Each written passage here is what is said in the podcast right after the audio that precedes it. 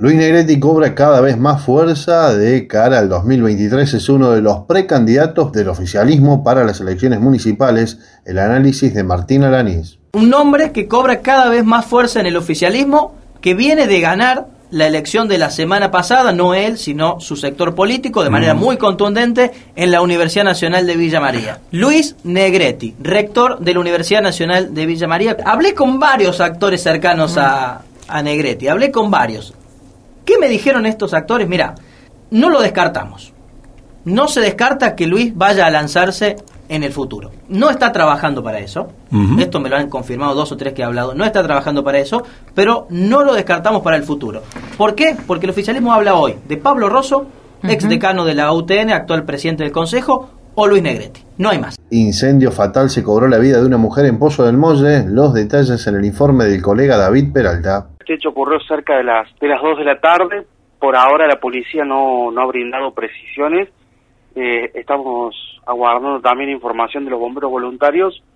Los primeros datos que van surgiendo en un domicilio de la calle Corrientes, de, aquí de Pozo del Molle, una mujer eh, habría este, fallecido en el interior de, la vivienda a raíz de, un incendio.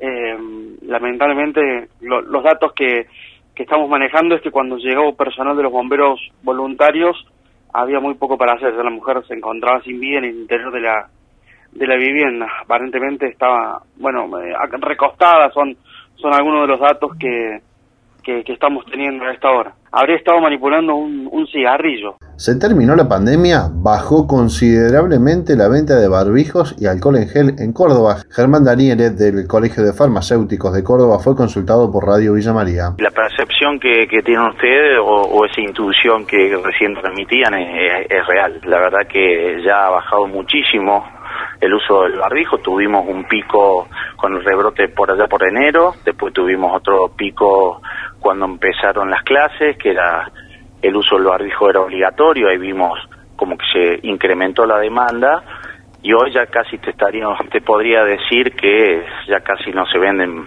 sobre todo barbijos, alcohol en un mm. poco, pero ya casi no, no se están vendiendo en las farmacias, ¿no? En Córdoba, jueves y viernes se van a realizar las audiencias públicas para debatir la nueva ley de discapacidad. Fernando Galarraga, director ejecutivo de la Agencia Nacional de Discapacidad, dialogó con Radio Villa María. La vieja ley, la vigente, es una ley que habla eh, más de personas eh, desde un sentido muy paternalista, sobre, sobre proteccionista, desde un paradigma médico, eh, y que pone el foco en el déficit, digamos, en, la, en la ceguera de una persona, en la falta de audición, eh, etcétera.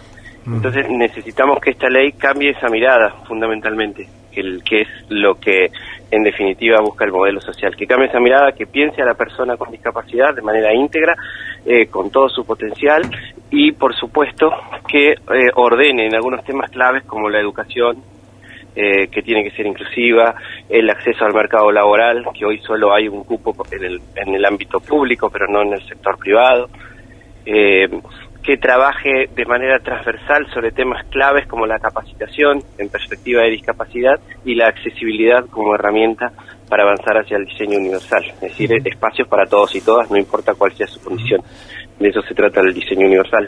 La ebullición política convoca a los precandidatos a la presidencia en la Bolsa de Comercios de Córdoba. Manuel Tagle, presidente de la entidad, fue consultado por Radio Villa María. Hay una ebullición política a raíz de las elecciones, se están posicionando diversos candidatos, es el motivo. La Bolsa, por supuesto, es una institución que está siempre comprometida con los lineamientos políticos del país, sobre todo desde el punto de vista económico por lo que representa para las empresas que la conforman, así que nos preocupa la situación económica del país, nos preocupa la falta de ese rumbo correcto que el país no encuentra, un cúmulo de desaciertos que nos van llevando a una situación cada vez más difícil de, de resolver. ¿no? Nosotros estamos convencidos que el país tiene que cambiar de rumbo, tiene que volver a una economía de libre mercado, con disciplina fiscal, con equilibrios en las cuentas públicas, con un sector público que, sea capaz de reducir el nivel del gasto que tiene y por lo tanto la presión fiscal que tiene y liberar al sector privado para que realmente genere un desarrollo económico consistente y sustentable, pujante, que es lo que el país necesita, que se genere empleo, que se resuelva la pobreza